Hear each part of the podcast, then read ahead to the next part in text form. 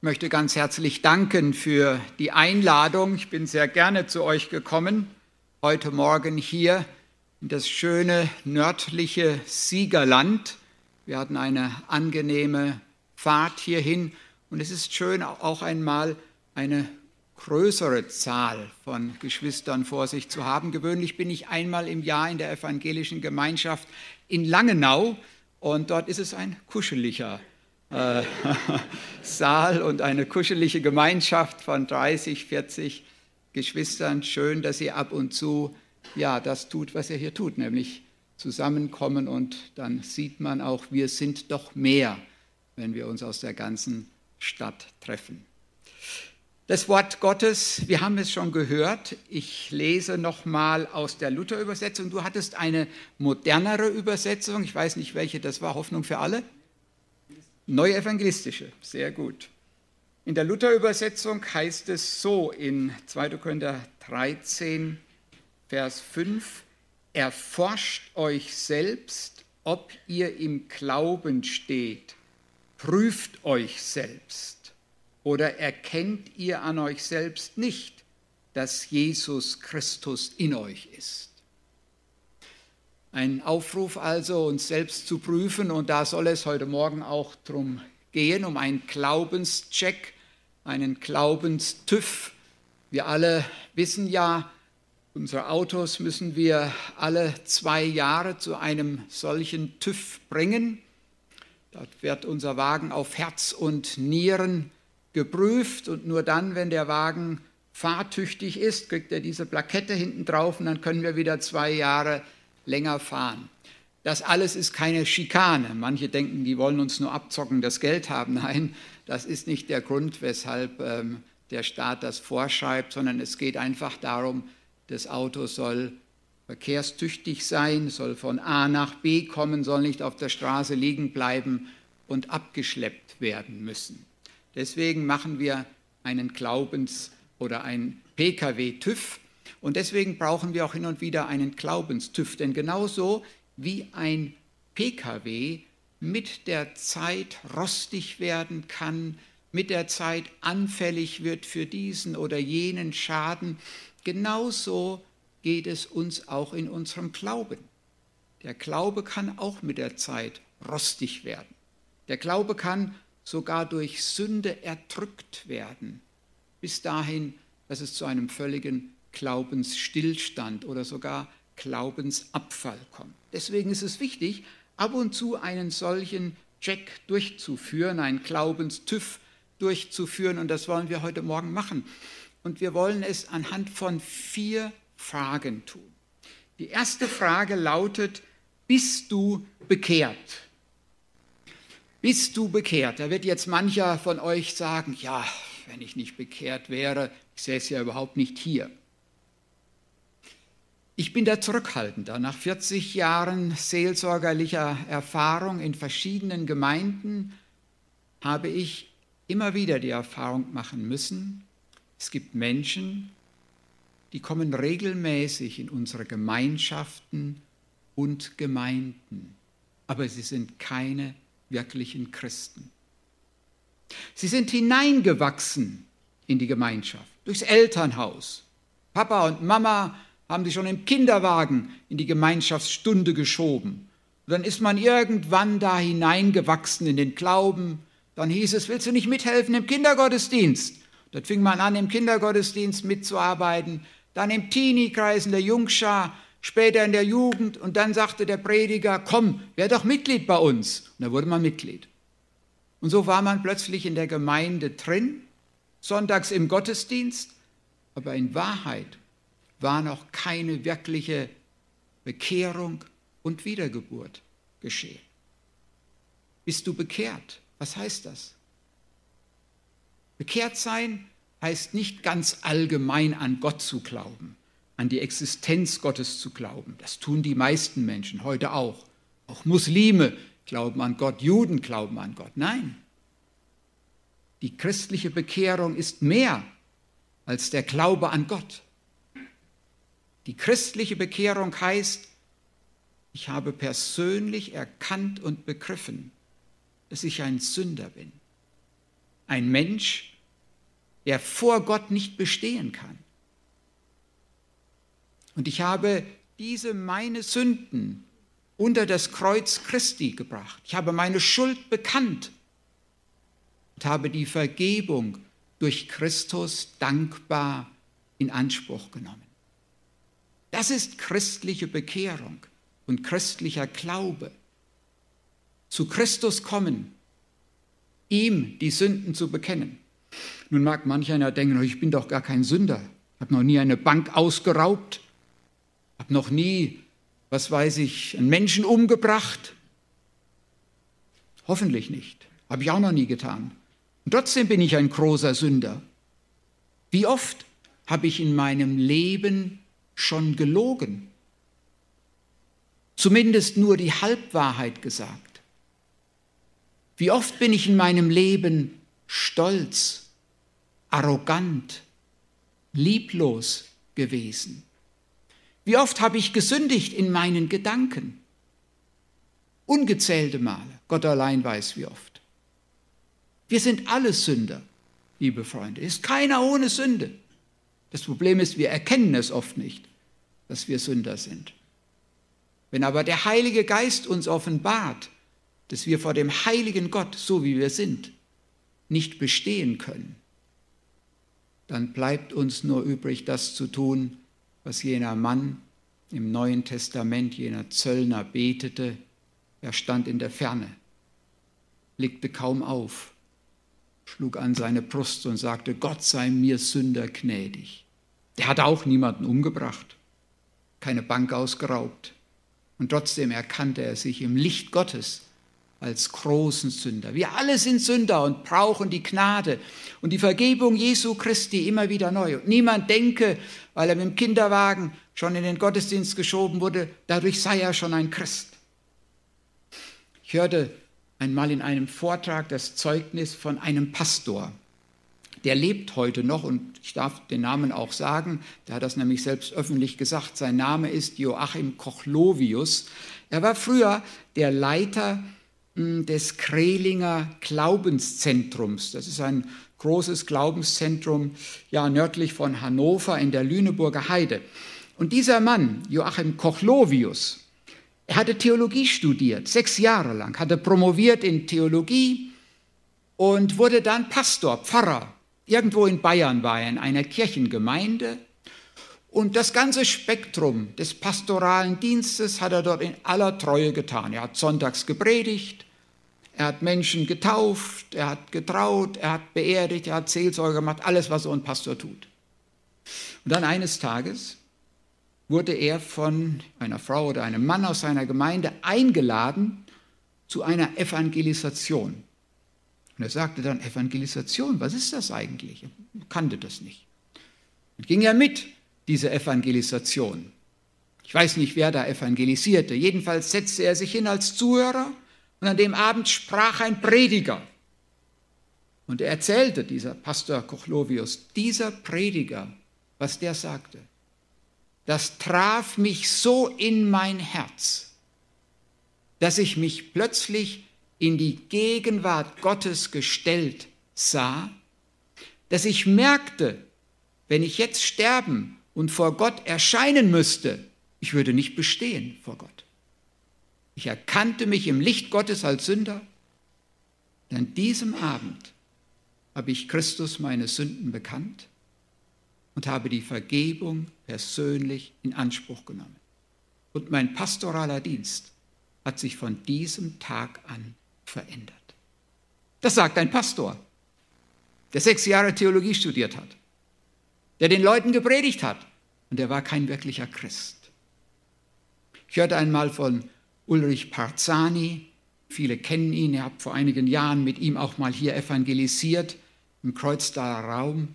Er ist ein gläubiger Pastor in der Landeskirche und er hat einmal in einem Rahmen etwas ungeschützt gesagt, nach meiner Beobachtung ist höchstens jeder fünfte Pastor in den evangelischen Landeskirchen ein wiedergeborener Christ. Ich kann das nicht beurteilen, weil ich mehr im freikirchlichen Kontext unterwegs bin. Aber wenn das ein Pfarrer sagt der evangelischen Landeskirche, ich habe den Eindruck, nur jeder fünfte, nur 20 Prozent meiner Kollegen sind wirkliche Nachfolger Jesu, sind wiedergeborene Christen, dann wird da wahrscheinlich was dran sein.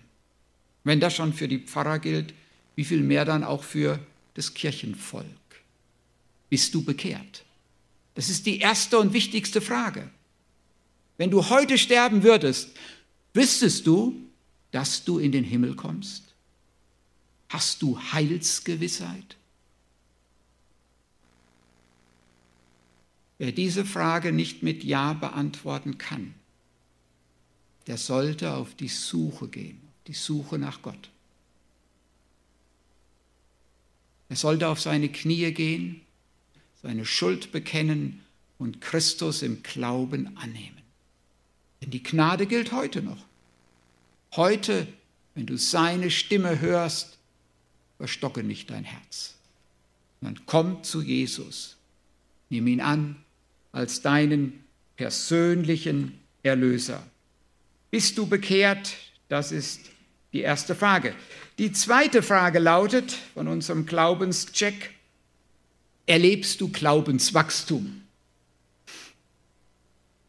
Die Frage richtet sich natürlich nur an Gläubige. Nur Gläubige können Glaubenswachstum erleben. Jesus möchte, dass wir im Glauben wachsen, dass wir zunehmen sollen. Erlebst du Glaubenswachstum im Bereich der Liebe, der Liebe zu Gott, aber auch der Liebe zum Mitmenschen. Wenn wir uns vor Augen stellen, was Gott für uns getan hat, für jeden einzelnen von uns, die wir heute Morgen hier sitzen, er hat sein Liebstes für uns gegeben, seinen eigenen Sohn. Dieser Sohn verließ die Herrlichkeit des Himmels wurde Mensch wie wir, ließ sich auspeitschen, kreuzigen, er starb wie ein Verbrecher, wie ein Schwerverbrecher. Das hat er getan, um uns den Himmel zu öffnen. Das ist der Grund. Bewegt das dein Herz, wenn du das hörst? Wird dein Herz in Liebe bewegt zu deinem Erlöser? Wenn das nicht der Fall ist, dann ist das, was du mich eben gefragt hast, nötig, zurückzukehren zur ersten Liebe.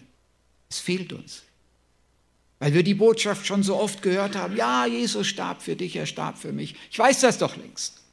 Wissen wir alle. Aber geht das noch unter unserer Haut? Sind wir noch dankbar dafür? Das ist das größte Wunder, das geschehen ist auf Erden. Jesus für uns ans Kreuz gegangen für meine Sünden gestorben. Wenn ich an ihn glaube, habe ich ewiges Leben. Ich werde nicht in der Hölle landen, sondern im Himmel für alle Zeit, einer perfekten Welt, im Paradies. Liebst du Gott? Liebst du Jesus? Und ist diese Liebe im Laufe deines Christenlebens größer geworden? oder eher gleich geblieben oder vielleicht sogar abgenommen. Es wäre gefährlich. Und wie ist es mit deiner Liebe zu deinem Nächsten, deiner Ehefrau, deinem Ehemann, seinen Kindern, deinen Nachbarn, Arbeitskollegen? Das größte Gebot, das uns der Herr Jesus gegeben hat, ist ja das Doppelgebot der Liebe. Du sollst Gott lieben, deinen Herrn, von ganzem Herzen, von all deiner Kraft mit all deiner Gesinnung und deiner Nächsten wie dich selbst. Ich weiß, das können wir von uns selbst aus gar nicht. Das geht nicht. Das muss der Heilige Geist in uns wirken. Aber bitten wir den Herrn, dass er den Heiligen Geist in uns Raum gewinnen lässt, damit diese Liebe wächst. Die Liebe vertikal zu Gott, dem dreieinigen Gott. Die Liebe horizontal zu unseren Mitmenschen. Ein Beweis für die Liebe ist ja nicht nur, dass wir Menschen Gutes tun, dass wir für sie da sind, offene Ohren haben, Zeit für sie haben. Ein Beweis für die Liebe ist, dass wir auch bereit sind zu vergeben. Vergib uns unsere Schuld. wie auch wir vergeben unseren Schuldigern. Da, wo ich bereit bin, Menschen zu verzeihen, die an mir schuldig geworden sind, da beweise ich Liebe. Auch das ist ein Werk des Heiligen Geistes, aber ich darf mich dafür öffnen. Wir alle erleben Verletzungen von Menschen.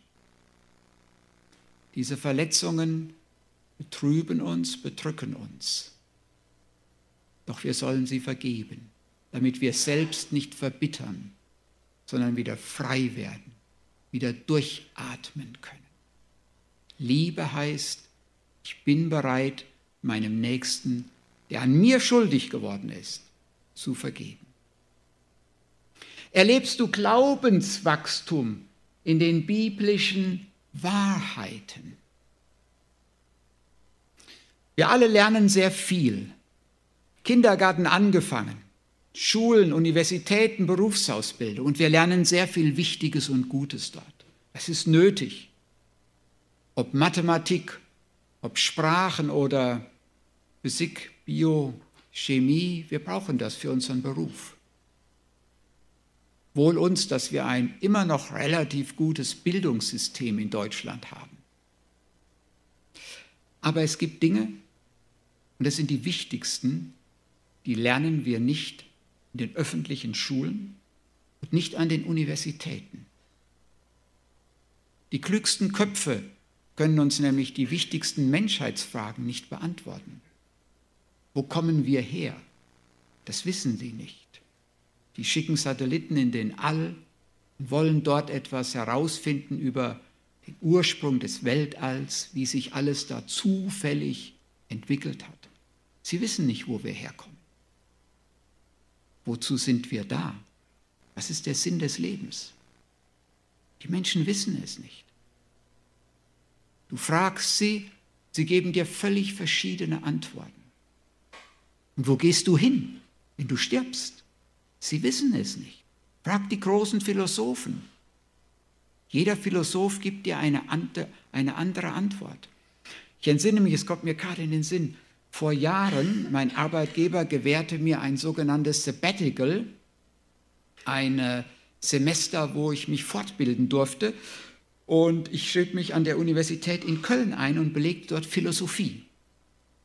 Und das Fach, das mich schon länger interessiert hatte, das ist eine Grundlagendisziplin der Philosophie, das Fach heißt Metaphysik. In der Metaphysik denken die Philosophen über die letzten Fragen des Seins nach. Gibt es Gott oder gibt es ihn nicht? Gibt es ein Leben nach, den, nach dem Tod oder nicht? Hat der Mensch eine unsterbliche Seele oder nicht? Der Professor Köln, kluger Kopf, hochintelligenter Mann, alle fünf Vorlesungseinheiten wunderbar dargelegt. Am Ende aber musste er immer sagen, meine sehr verehrten Damen und Herren, wir haben jetzt heute über die Frage nachgedacht, gibt es Gott oder gibt es ihn nicht? Ich habe Ihnen die Argumente der Philosophen A, B, C für Gott genannt und ich habe Ihnen die Argumente der Philosophen X, Y, Z gegen Gott genannt. Was ist jetzt die Wahrheit? Wir wissen es nicht. Wir wissen es nicht. Sie müssen sich selbst eine Meinung bilden. Und so ging es in allen Vorlesungen ob die Frage nach ewigem Leben, Unsterblichkeit der Seele, er konnte keine definitive Antwort geben. Ein Professor der Philosophie, die letzten Fragen des Seins konnte er nicht beantworten. Liebe Freunde, die letzten Fragen des Seins, die werden nur hier beantwortet, in der Heiligen Schrift. Da gibt uns Gott eine Antwort auf die Frage, wo du herkommst, warum du da bist, wo du hingehst, wo du Vergebung deiner Schuld findest. Alles das beantwortet die Heilige Schrift. Deshalb ist es so wichtig, dass wir die Heilige Schrift studieren. Jeden Tag wenigstens ein Kapitel der Heiligen Schrift lesen, damit wir in der Erkenntnis, in den biblischen Wahrheiten wachsen, damit wir nicht anfällig sind für die Irrlehren dieser Zeit ob das Esoterik ist, ob das Sekten sind, ob das moderne Theologie ist, die auch nicht mehr an das glaubt, was die Bibel sagt. Die Lektüre der Heiligen Schrift, tägliche Lektüre und das tägliche Gebet sind die Grundlage dafür, dass wir Glaubenswachstum erleben dürfen. Ich war mal auf einer großen Pastorenkonferenz, da habe ich eine Frage gestellt, die stelle ich jetzt hier nicht, weil ich niemanden ähm, blamieren will, aber dort, wo ungefähr 700, 800 Pastoren waren, da habe ich einmal in das Auditorium hineingefragt, liebe Brüder, mal ganz ehrlich, ist, mein Thema war das Gebet an dem Morgen, liebe Brüder, mal ganz ehrlich, wer von euch betet täglich mindestens 15 Minuten oder länger? Was denkt ihr von circa 700, 800 Leuten, Pastoren, Ältesten und so weiter? Wie viele Hände hochgingen? Es waren circa 60. Das heißt, nicht einmal 10 Prozent der anwesenden Pastoren, Ältesten, Jugendkreisleiter nehmen sich täglich mehr als 15 Minuten Zeit zum Gebet. Ich fürchte, wenn ich diese Frage hier stellen würde, das Ergebnis würde ähnlich ausfallen. Denn wir alle haben ja so viel zu tun, wir sind ja so beschäftigt. Und wenn wir abends im Bett liegen und wollen beten, dann schlafen wir ein. Ist es nicht so? Liebe Brüder und Schwestern, Glaubenswachstum geht nicht ohne die heilige Schrift. Der Mensch lebt nicht vom Brot allein. Wir brauchen mehr. Wir brauchen Himmelsbrot wir brauchen Gottes Wort. Glaubenswachstum, erlebst du Glaubenswachstum im Loslassen. Die Schrift lehrt, wir sind auf dieser Erde Pilger, Durchreisende, Gäste. Wir haben nur eine gewisse Zeit. Das wissen wir ja auch alle. Viele von euch, die ihr jetzt hier sitzt, ihr seid in meinem Alter, 60 plus.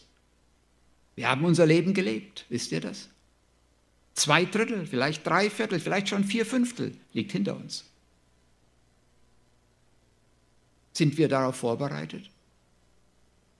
Erleben wir Glaubenswachstum im Loslassen? Können wir das Materielle loslassen? Können wir sogar unsere Liebsten loslassen? Ehepartner, Kinder, Enkel. Ich werde nie vergessen, vielleicht zwölf Jahre her. Ich leite in unserer Gemeinde die Bibel- und Gebetsstunde Mittwochabends und eine treue Schwester, ein Ehepaar, ganz treue Besucher. Und bei ihr wurde im Alter von 72 war sie, glaube ich, ein Tumor festgestellt. Und die Ärzte sagten, es ist keine Chance mehr. Als die Frau damit konfrontiert wurde, eine gläubige Frau, wirklich gläubige Frau, meine Frau kennt sie auch, als sie damit konfrontiert wurde, da entstand in ihr ein regelrechter Hass auf Gott. Warum rufst du mich jetzt aus dem Leben? Ich will meine Enkel weiter begleiten. Sie hatte eine ganze Reihe Enkel, ich glaube fünf, sechs Kinder, eine ganze Reihe Enkel. Eine Tochter war gerade schwanger. Ich will das Kind noch sehen, das geboren wird. Richtig trotzig wurde sie. Und wir mussten sie beruhigen. Es vergingen einige Wochen, bis sie es akzeptieren konnte, dass Gott beschlossen hatte, dein Leben geht zu Ende. Sie ist dann schließlich im Frieden heimgegangen. Mich hat es sehr erschüttert. Damals war ich noch erheblich jünger. Ich dachte, wenn du über 70 bist, ist es doch normal, dass du abschließt mit dem Leben. Nein, ist es nicht. Das merke ich immer wieder in der Seelsorge. Selbst Leute, die 85 sind, die wollen noch nicht sterben. Die kämpfen ums Leben, um jeden Monat, den sie länger haben. Freuen wir uns eigentlich gar nicht mehr auf den Himmel? Glaubenswachstum zeigt sich auch im Loslassen. Wir müssen loslassen. Irgendwann kommt der Tag, ob wir wollen oder nicht. Dritter Gedanke, erlebst du Nein, nicht mehr erlebst du. Bist du aktiv in der Gemeinde? So genau heißt der dritte Punkt. Bist du aktiv in der Gemeinde? Der Herr Jesus bzw. der Apostel Paulus vergleicht die Gemeinde, vergleicht uns mit einem Körper. Körper sind ganz viele Glieder. Finger, Hände, Arme, Füße und so weiter, Nase. Jedes Glied hat eine ganz bestimmte Funktion. Die Heilige Schrift sagt, so ist es auch in der Gemeinde. Jeder hat in der Gemeinde eine ganz bestimmte Funktion. Und wir sollen dort, wo Gott uns hinstellt und womit er uns begabt hat, sollen wir mitarbeiten in der Gemeinde. Hast du deinen Platz gefunden, wo du mitarbeitest in der Gemeinde? Oder bist du nur ein passiver Gottesdienstbesucher? Unser Pastor hat vor Jahren einmal sich die Mühe gemacht und eine lange Liste aufgesetzt mit möglichen Aufgaben, Tätigkeiten in unserer Gemeinde in Bornheim. Damit jedes Gemeindemitglied ins schwarze Brett gehen und schauen und betend sich fragen kann, Herr, wo willst du, dass ich mitarbeite in meiner Gemeinde? Wo hast du mich begabt? Manchmal ist das nicht so einfach herauszufinden, welche Begabung ich habe und wo ich mithelfen kann in der Gemeinde. Aber wenn man sich betend dieser Liste nähert und sich fragt, was kann ich von diesen Aufgaben, dann wird bei jedem irgendetwas zustande kommen, wo er sagen kann, doch, da könnte ich mitarbeiten. Ob das im musikalischen Bereich ist, ob das in der Kinder-, Teenager- oder Jugendarbeit ist, in der Seniorenarbeit ist, ob das in praktischen Hilfsleistungen ist, im Technikbereich, beim Kaffeekochen, Stühle stellen und so weiter und so fort. Es gibt Dutzende von Arbeitsbereichen in der Gemeinde. Gott hat sich seine Gemeinde so vorgestellt, dass jeder wenigstens eine Aufgabe wahrnimmt. Und wenn wir das tun, dann brennen andere nicht aus, weil sie nicht vier, fünf Sachen gleichzeitig wahrnehmen müssen. Wenn jeder an seinem Platz steht und seine Aufgabe tut, dann läuft das Gemeindeleben wie geschmiert. Deswegen meine Frage heute Morgen, hast du deine Aufgabe gefunden in deiner Gemeinde, in deiner Gemeinschaft, wo Gott dich hingestellt hat? Arbeitest du dort treu mit? Natürlich, es gibt Ausnahmen, es gibt Menschen, die aufgrund von Krankheit und von Alter nicht mehr mitarbeiten können. Aber dann können sie immer noch die wichtigste Aufgabe wahrnehmen, die wir übrigens alle wahrnehmen sollten. Das ist das treue Gebet für die Gemeinde, für die Verantwortlichen der Gemeinde, für alles, was mit Gemeinde zusammenhängt. Insofern hat jeder von uns ganz wichtige Aufgaben in der Gemeinde zu erfüllen. Bist du aktiv? Dienst du treu in deiner Gemeinde? Stärkst du die Reihen? Bist du in den Gemeinschaftsstunden dabei, in den Jugendkreisstunden? So wie Gott es möchte. Ich habe in meinen 40 Jahren als Pastor die Erfahrung gemacht, dass wenn Menschen nicht aktiv in der Gemeinde mitarbeiten, keinen festen Arbeitsbereich haben, dass dann die Gefahr größer ist, dass diese Menschen irgendwann auch nicht mehr regelmäßig die Gottesdienste besuchen und dann am Ende ganz abdriften. Wenn du also in der Gemeinde mitarbeitest, tust du nicht nur was Gutes für die Gemeinde, du tust dir selbst auch was Gutes. Die Gefahr, vom Glauben abzudriften, ist bei denen, die aktiv in der Gemeinde am Ball sind, weit geringer als bei denen, die passiv nur in den Reihen sitzen und ähm, ja, konsumieren. Bist du aktiv in der Gemeinde? Das ist die dritte Frage unseres Glaubenstüfs. Und jetzt kommen wir zur vierten und letzten Frage. Bist du gehorsam? Als Christen sind wir Diener des allmächtigen Gottes. Und wir sind verpflichtet, ihm zu gehorchen, seine Gebote zu tun. Gott möchte, dass in unserem Leben die Sünde mehr und mehr abnimmt, dass das Gute Raum gewinnt, das Böse verschwindet. Die Bibel nennt diesen Prozess Heiligung.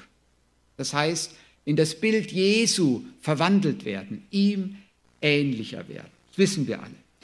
Es gibt aber einen, dem gefällt das nicht. Der Teufel setzt alles daran, um uns ein Bein zu stellen. Er setzt alles daran, um uns in Sünde zu stürzen. Und der Teufel weiß genau, wo wir unsere schwachen Stellen haben. Denken wir etwa an den reichen Jüngling, der Jesus nachfolgen wollte, der zu ihm kommt und der dann scheitert an der Nachfolge wegen seines Wohlstandes, wegen seines Reichtums. Das Geld, der Wohlstand, der an und für sich nichts Schlechtes ist, war für diesen jungen Mann aber ein Hindernis, um Jesus nachzufolgen. Oder denken wir an David. Er fiel über eine hübsche Frau. Das andere Geschlecht wurde für ihn zum Anstoß. Der Teufel wusste das. Und David tat einen schlimmen Fall, Ehebruch und sogar Anstiftung zum Mord. Schrecklich, dieser Mann, der durchaus ein Mann Gottes war, der den Heiligen Geist hatte, der so tief fällt, so tief in Sünde fällt. Und das Gericht blieb dann über seinem Haus bis zu seinem Lebensende. Sein eigener Sohn verfolgte ihn und wollte ihn aus dem Amt stürzen. Zu leicht kann es passieren. Der Teufel schläft nicht. Wir stehen in einem Glaubenskampf, liebe Gemeinde, in einem Glaubenskampf vom Tag unserer Bekehrung bis zum letzten Atemzug. Die Heilige Schrift sagt, wir haben nicht in erster Linie zu kämpfen mit Fleisch und Blut, das heißt mit Menschen. In erster Linie haben wir zu kämpfen mit dämonischen Mächten. Der Teufel steht hinter diesem Weltsystem. Er verführt die Menschen zu Bösem, auch zu Kriegen und er verführt auch uns immer wieder oder versucht es zumindest, uns zur Sünde zu verführen. Da gilt es, auf der Hut zu bleiben. Und wenn es dann doch passiert, dass ich gefallen bin, wir sind und bleiben Menschen. Und wir fallen alle. Der eine so, der andere so. Und wenn ich dann doch gefallen bin, bin ich noch nicht verloren. Unser Gott weiß, wie wir sind, wie schwach wir sind, und er ist ein barmherziger Gott. Wir dürfen immer wieder umkehren, immer wieder zurückkehren zu Jesus. Wer gefallen ist, darf aufstehen, darf seine Schuld bekennen und sagen, Herr, ich erkenne, ich habe einen großen Bock geschossen, eine schlimme Sünde begangen, so wie David. Zu dem Nathan kam der Prophet und als er ihn konfrontierte mit seiner Schuld, dann fiel es ihm von den Augen wie Schuppen. Natürlich wusste er, was er getan hatte, aber er hatte es verdrängt. Er wollte es nicht in sein Bewusstsein lassen. Und dann aber kam es mit Macht und Vehemenz in sein Inneres. Und er fällt auf seine Knie und er tut Buße und sagt, Herr, nimm deinen Heiligen Geist nicht von mir. Vergib mir meine Schuld, reinige mich mit Üsop liebe Gemeinde, diesen Weg zurück zu Jesus, der ist immer offen, der ist immer da, den dürfen wir gehen. Den bietet uns Gott auch heute Morgen wieder an. Jesus, der Sohn Gottes, ist für uns am Kreuz gestorben. Hier haben wir kein Kreuz stehen, auf das man verweisen kann, sind ja nicht im Gemeindehaus, sondern im Bürgerhaus, nicht wahr? Aber Jesus ist für uns gestorben und seine ausgestreckten Hände am Kreuz von Golgatha sind für uns das Zeichen, ich nehme dich an. Komm aufrichtig zu mir, bekenne deine Schuld, ich vergebe sie dir. Du darfst neu anfangen. Ich komme zum Schluss. Beim Glaubenscheck-up, beim Glaubenstüff, ja, fühlen wir uns selbst den Puls, könnte man sagen. So wie das auch alle zwei Jahre soll man ja zum Allgemeinarzt gehen, zum Hausarzt gehen. Der bestimmt dann die Vitalwerte, Blutdruck, Puls, Herzfrequenz und äh, das Blut wird untersucht und so weiter. So haben wir heute Morgen ein Check-up gemacht. Mit diesen vier Fragen. Bist du bekehrt? Erlebst du Glaubenswachstum? Bist du aktiv in der Gemeinde und bist du dem Herrn gehorsam? Das sind persönliche Fragen, Fragen an jeden einzelnen von euch. Wer jetzt sagt, ich müsste an einer Stelle nachjustieren, etwa an der Stelle, ich bin noch gar nicht bekehrt, oder ich bin in eine Sünde gefallen und möchte diese Sünde vor Gott bekennen. Wir stehen hier vorne bereit, Christian und auch ich. Wir stehen bereit zu einem Gespräch. Wer schuldlos werden will, gemeinsam mit einem Seelsorger beten will, gleich nachdem der Segen gesprochen wurde, ist die Möglichkeit, hier nach vorne zu kommen. Und wir beten gerne mit Menschen, die ihr Leben ganz neu der Leitung des lebendigen Gottes anvertrauen. Amen. Wir stehen auf und ich möchte uns im Gebet leiten.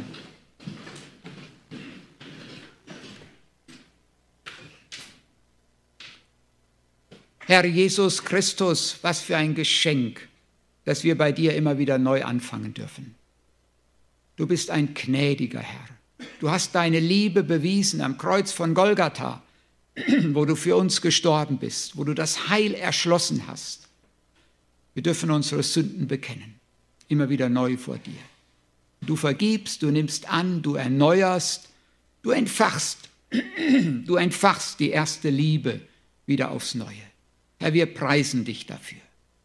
Danke für dein Wort, das lebendig ist, das Herzen trifft, das Menschenleben verändert. Bis zum heutigen Tag ist es so. Dieses 2000 Jahre alte Buch. Herr, was für ein Wunder. Es spricht dein Heiliger Geist durch diese Worte. Danke, dass wir uns prüfen dürfen in deinem Licht.